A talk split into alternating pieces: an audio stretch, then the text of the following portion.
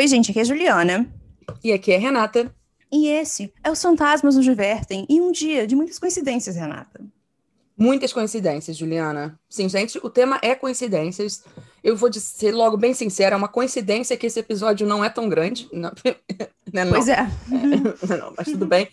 Mas, para compensar o episódio não ser tão grande, depois de contar a minha história, eu vou contar algumas das coincidências que aconteceram na minha vida.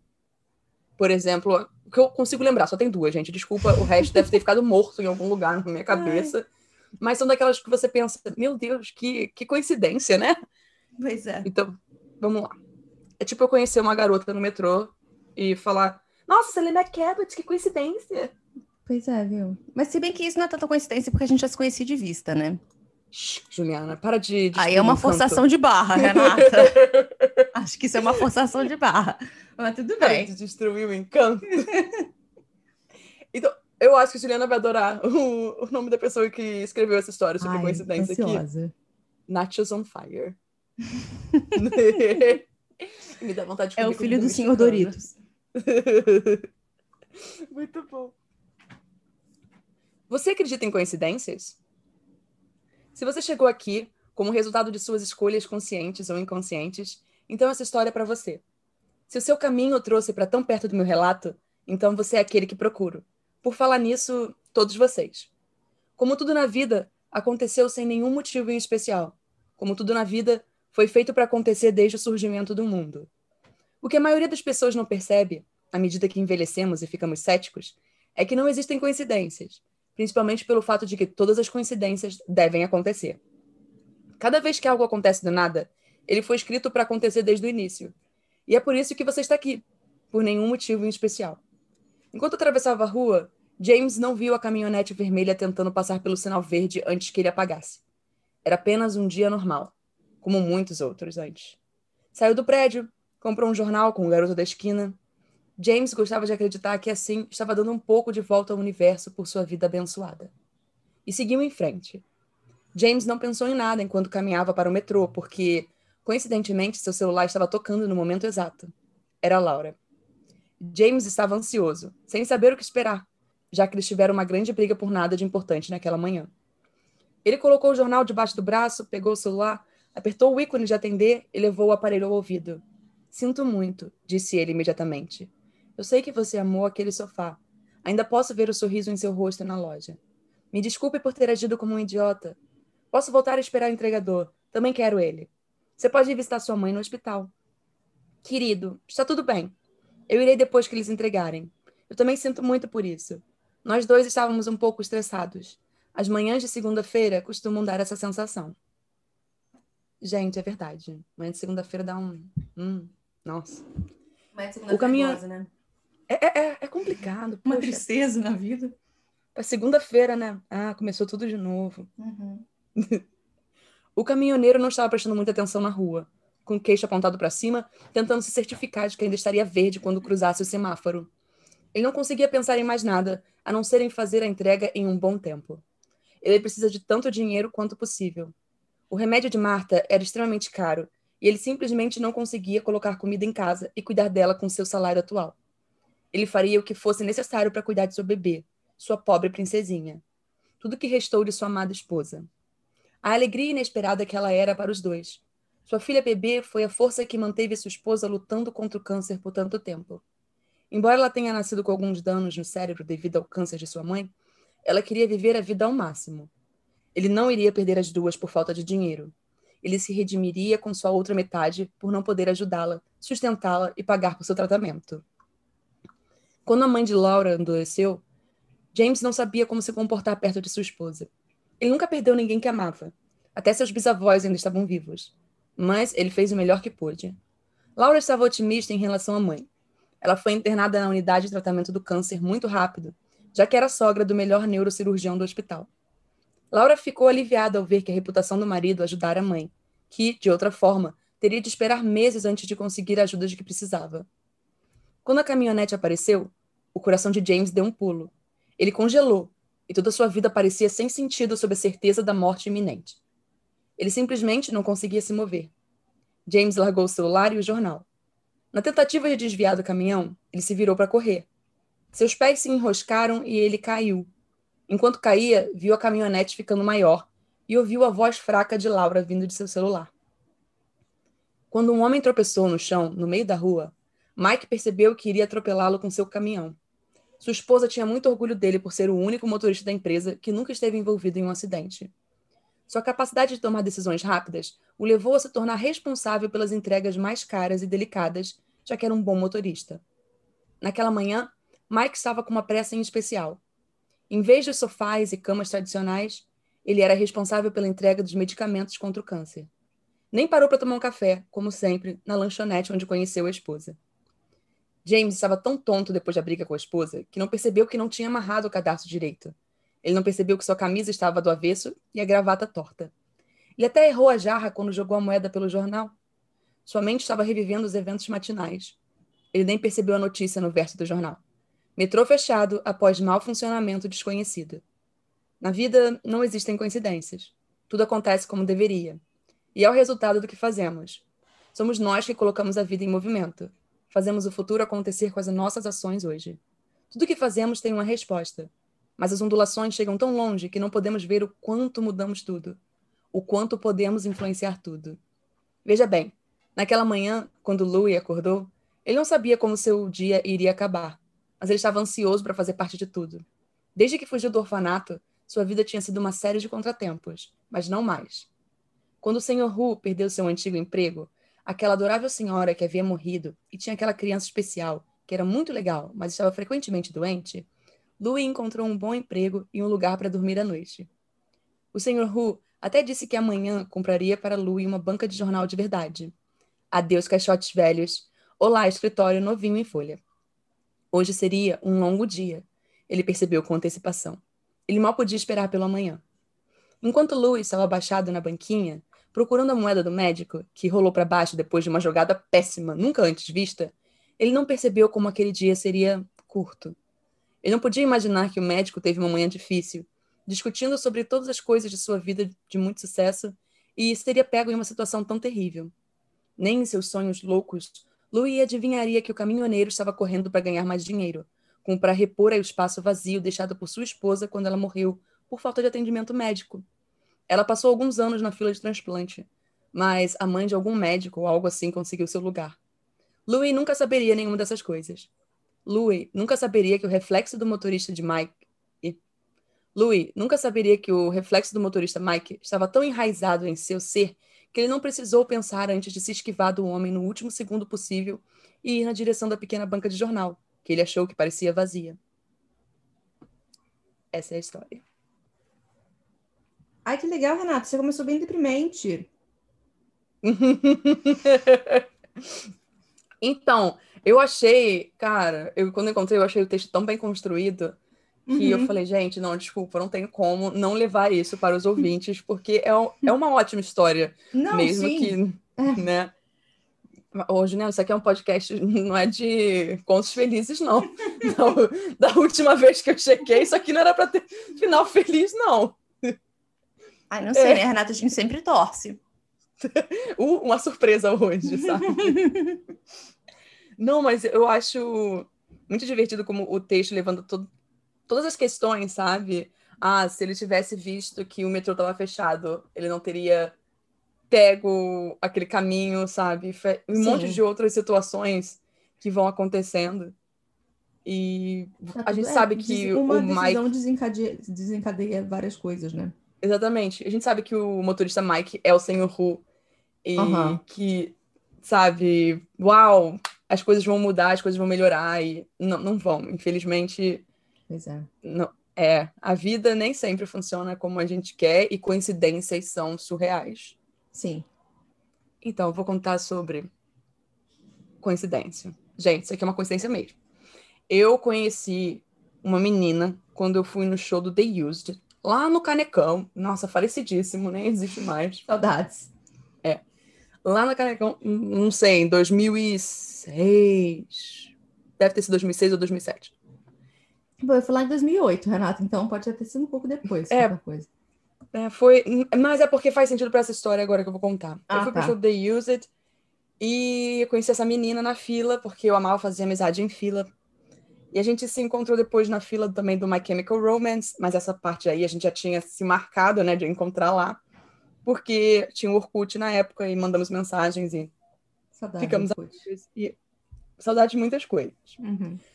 Mas qual não foi minha surpresa quando eu estava no ônibus no meu primeiro dia para a faculdade, quando eu olho para o lado e vejo ela. Ela olha para mim, a gente olha uma para outra, o que, que você está fazendo aqui? E ela diz, ah, tô indo para a faculdade. Peraí, você passou para mesma faculdade que eu? E ela, sim. Aí eu, ah, para que curso? Ela, comunicação. Aí eu, não, você para, eu também. E a gente não fez a mesma aula, não fomos da mesma turma, a gente fez outras aulas juntas, eventualmente na faculdade, mas foi uma coincidência imensa eu encontrar a coleguinha de shows Pois no é. ônibus, porque a gente fez o mesmo vestibular para a mesma faculdade e para o mesmo curso. E Eu pegaram o mesmo acho- ônibus, ou seja, moravam meio que no mesmo caminho para a faculdade. Exatamente. Eu, eu acho isso muito engraçado. A segunda coincidência é aquelas situações do se você não tiver, se você não tivesse feito uma péssima decisão, aquilo não teria acontecido. Veja bem, a minha péssima decisão foi namorar o meu segundo namorado. Tudo bem. Mas foi por conta dessa péssima decisão que eu acabei conhecendo o Eric. E, assim, muitos anos depois, acabei. Gente, estou noiva do Eric, né? Eu acho que a vida é assim, ela surpreende a gente. Mas o que aconteceu? A coincidência é porque eu fui para um show. Sempre show, gente. Olha só, minha vida tá aí. Eu acho que sempre acontece alguma coisa em shows. Eu fui para um show do 21 Pilots e eu fui com um amigo do trabalho. Esse show não tem uma história positiva na minha vida, tá? É- Eu tava esperando como você ia falar. Esse show não tem uma história muito positiva na minha vida. Eu falei, hum, vamos ver onde a Renata vai levar a história dessa vez. Eu vou levar na honestidade, Juliana. Tá. Não, não foi muito boa. Mas eu tava lá, cheguei na fila com esse amigo do trabalho e eu acabo ouvindo Renata e eu olho pra trás. Quem eu vejo depois de quatro anos sem ver? O Eric. Eu fico assim, nossa, Eric, tudo bem? Como é que vai a, a namorada? É, a gente já terminou. Ah, que pena, porque assim, você não vê a pessoa há tanto tempo, né? Que começa aquelas coisas. Beleza, ele falou assim: não, fica aqui na fila com a gente. E a gente sabe que fila cresce para os lados e não para trás, de fato. E contribuir para esse, esse estigma. Fiquei lá com ele, junto com um colega de trabalho. E, gente, o- eu bebi, eu acho que um pouco mais do que eu deveria, eu passei muito mal, eu acabei indo para o ambulatório. E Eric foi a pessoa, não foi um amigo do trabalho, foi a pessoa que ficou tomando conta de mim. Ele ficou na porta do ambulatório, lá, para ver se eu estava bem e afins. Eu saí, a gente viu o show. E depois desse dia, a gente não parou mais de se falar. E aí o resto virou história depois. Mas eu acho que o mundo é uma grande coincidência, sabe? Uau, você Sim. tá aqui. E nossa, você. Ah, você cuidou de mim. E depois de um tempo a gente. Aquilo podia ter morrido. Ah, você cuidou de mim e acabou, sabe? Uhum. Mas não, aquilo continuou. Então eu- eu acho que. Para pra pensar, gente. Existem muitas pequenas coincidências na vida que a gente não para pra pensar tanto assim. Mas elas são, de fato. E, Juliana, eu, sei quero que a sua dizer- história. Ah, Ah, fala, eu só fala, quero fala. dizer que a gente chegou até aqui, até agora, sem Hum. soltar a frase que não é uma frase nem um pouco brasileira, mas virou a frase mais brasileira de todos os tempos, Renata. Qual? Maktub. a sorte está lançada. Ai, estava escrito, né, Renata? Exato. Mas eu sei que Juliana, o te- o- a história dela que ela vai contar hoje, envolve um, um negócio aí, mas eu não quero comentar, não. Vocês vão descobrir quando ela, ela contar. Mas antes da Juliana entrar nesse tópico, eu descobri sobre a Violet Jessup, uma mulher que nasceu na Argentina, filha de imigrantes irlandeses, e ela acabou voltando para Grã-Bretanha para participar de um colégio desses, um convento, né? E acontece é que ela ganhou um apelido de Miss Unsinkable, que é Miss, é, como é que eu posso dizer? Inafundável, sei lá. Ina- é inafundável, exatamente. Não é uma palavra de verdade. Eu não- Essa palavra não existe, mas ela faz muito sentido. Inafundável. é a Miss que não afunda. Por que que acontece, gente? Ela acabou se transformando em comissária de navios. É comissária de navios? Eu imagino que seja isso, é porque eu acho que comissário de bordo. Eu não sei. Comissário de bordo, não deixa de ser, porque é você É tá a bordo do também, navio. Exato. Exatamente. Então ela virou comissária de bordo de navios e ela primeiro participou do de um navio assim de muito luxo chamado Olympic. Só que na quinta viagem do Olympic, ele bateu com o HMS Hawk, HMS Hawk, um outro navio no sul da Inglaterra. E aí, mal complicado, pelo menos ela conseguiu sair, né? Uhum. E ela acabou indo para o Titanic. Afinal, era o... a viagem de estreia do navio que jamais poderia afundar. Assim como ela, ela- inafundável. E assim como ela, inafundável. Só que uma dessas pessoas, dizer, alguma dessas duas coisas citadas, pessoas, coisas, não quero dizer assim, algumas dos dois citados aqui, entendeu? Realmente é inafundável. Porque Jessup, ela estava no Titanic, aconteceu, bem, a desgraça que todos nós conhecemos, mas ela conseguiu ficar num desses na- navios, não, nesses barquinhos salva-vida, foi re- resgatada por um outro navio e vida que segue. Eis que ela, então, durante a Primeira Guerra, ela ficou a bordo do White Star, que era um navio hospital. E, gente, esse navio acabou sendo atingido por uma mina ele explodiu, mas ela continuou viva, inteiraça, e ela só veio a falecer em 1971. Olha, gente. Eu. É, né? Que coincidência. A mulher Uhum. participou de três desgraças e conseguiu. Culpa era dela, hein, Renata? Imagina, a culpa era dela. Será? Imagina, se ela não tivesse sido, será que não teria acontecido, Juliana? Hum. Ai, eu tô só rindo. É, eu ia falar alguma coisa, esqueci o que que era. Eu ia fazer uma piada ruim. Mas passou já, já foi embora. Ah, que triste. Pois é. Bom, vamos lá. Então, Renato já, já falou o que, qual é a minha história. Então, quero que vocês imaginem, Eu não falei, não. Eu não contei. Eu deixei aí no suspense, Juliana. porque a gente vai começar falando de um livro Hum. que se chama, em inglês é, ele teve- tem meio que dois nomes, porque era The Wreck of the Titan. Eu já ia falar errado, olha. Uhum. The Wreck of the Titan, ou Hum. Futility, que é a futilidade, que acabou sendo o nome mais famoso desse livro. É uma Hum. novela, que é um livro curtinho, escrito pelo Morgan Robertson, e foi publicada como Futility em 1898. Aí ela foi revisada como esse The Wreck of the Titan em 2000, 2000. Gente, olha só o problema da pessoa. Em 1912. E daí, para alguém trocar um nome e colocar The Wreck of the Titan em 1912, tem um motivo, né? Porque Uhum. esse livro ele conta a história do fictício navio britânico Titan que afunda no Atlântico Norte após atingir o iceberg. É, a primeira metade desse livro Futility ele apresenta o herói John Rowland, que é um ex-oficial da Marinha dos Estados Unidos em desgraça. Aí ele virou alcoólatra, foi jogado dos escalões mais baixos da sociedade. É todo um drama, né? Foi demitido Uhum. da Marinha. E daí ele acaba conseguindo um trabalho como marinheiro nesse navio Titan. E daí, numa noite de abril, esse navio bite, bite é ótimo. Hum. Esse navio bate num iceberg e afunda, um pouco antes da metade do romance, mais ou menos. E daí a segunda parte da história segue o Roland, porque ele salva a vida de uma mulher pulando do iceberg com essa menina. E eles encontram um barco salva-vidas que foi até o iceberg, e depois eles são resgatados por um navio. E daí a menina, ela volta para a mãe, e a mãe...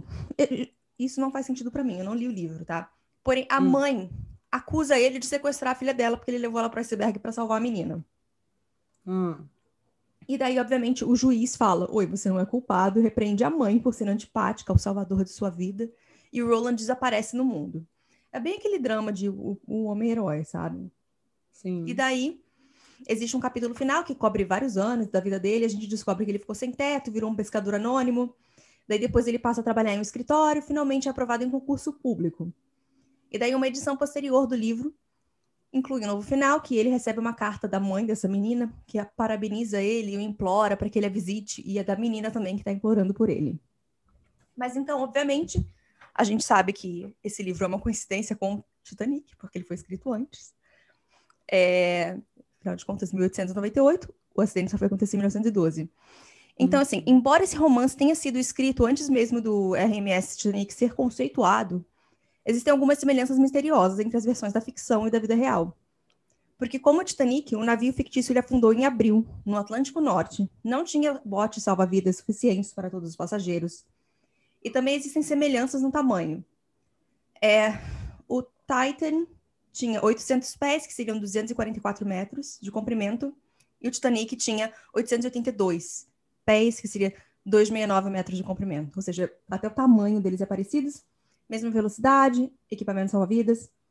E após o naufrágio do Titanic, algumas pessoas começaram a dizer que o Robertson ele era clarividente, e ele negou. Ele falou que ele simplesmente conhecia as operações marítimas e disse: Eu sei sobre o que eu estou escrevendo, só isso. E eu, eu gostei disso.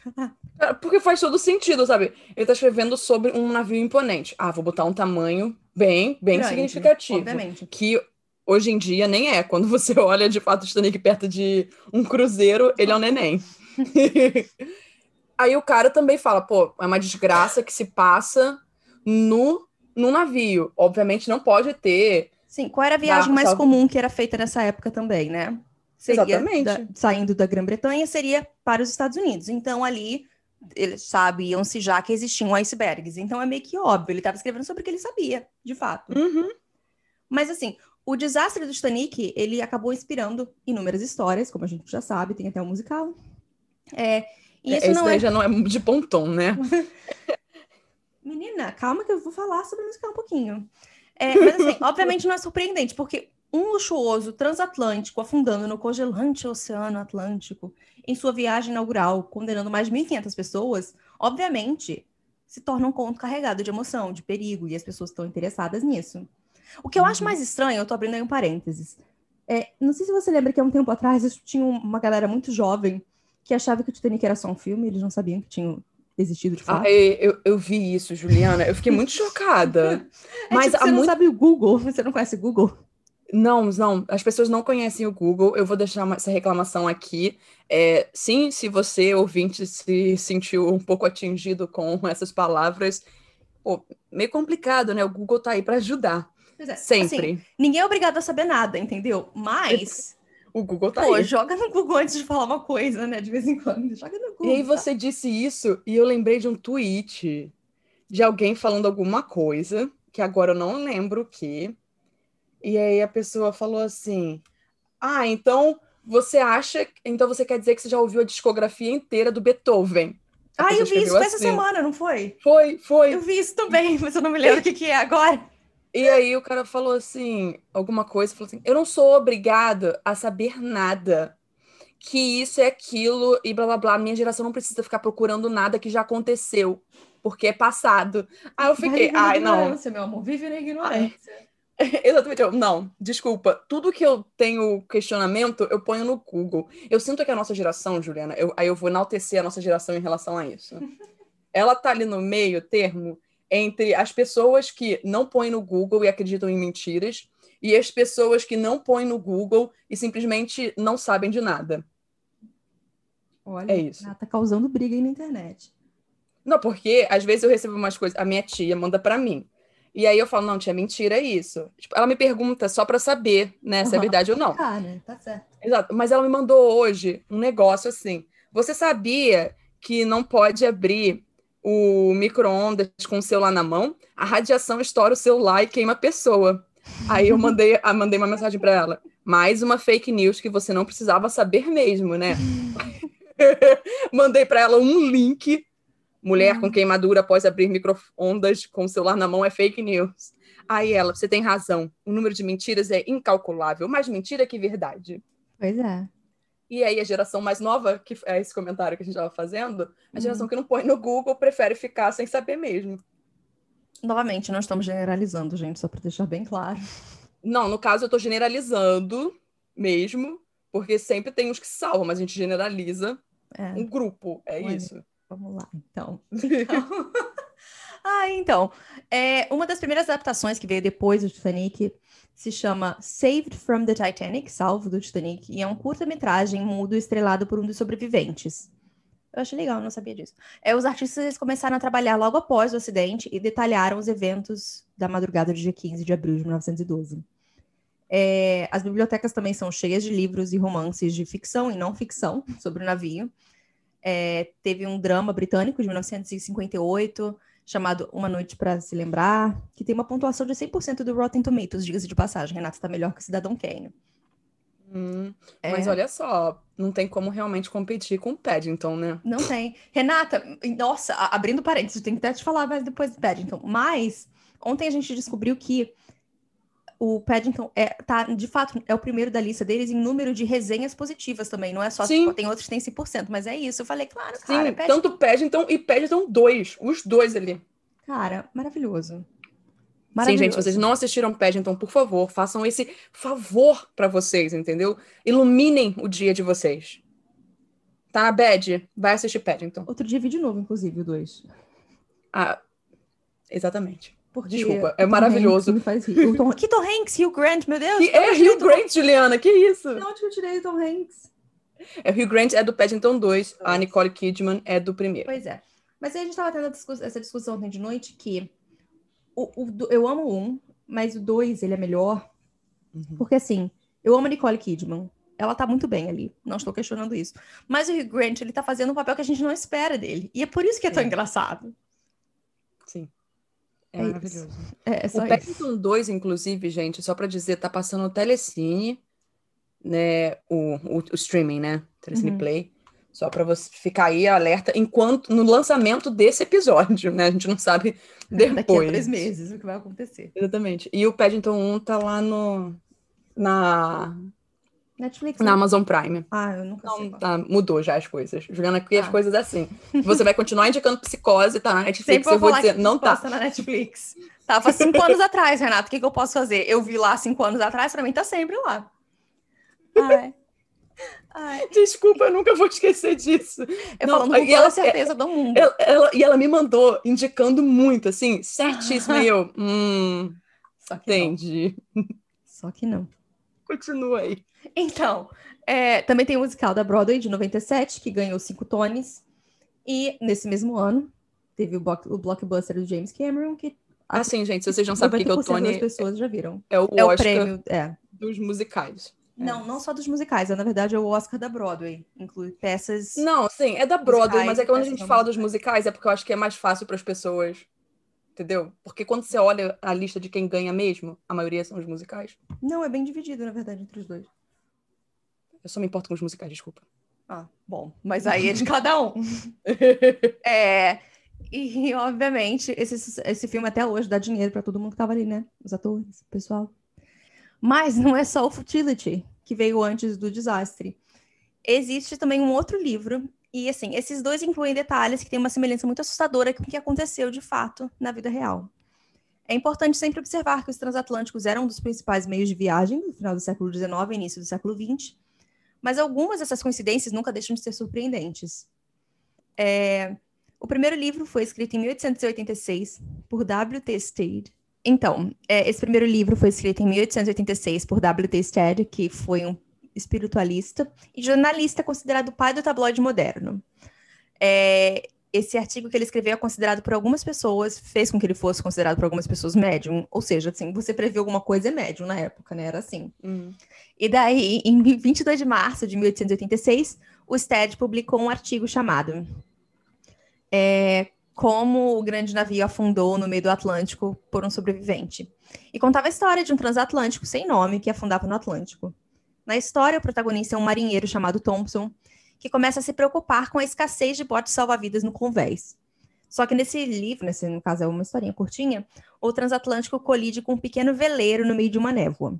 Enquanto o transatlântico afunda, as mulheres e crianças recebem assento prioritário nos botes salva-vidas, mas o caos acaba reinando E apenas 200 passageiros e membros da tripulação das 700 pessoas a bordo acabam sobrevivendo a esse desastre.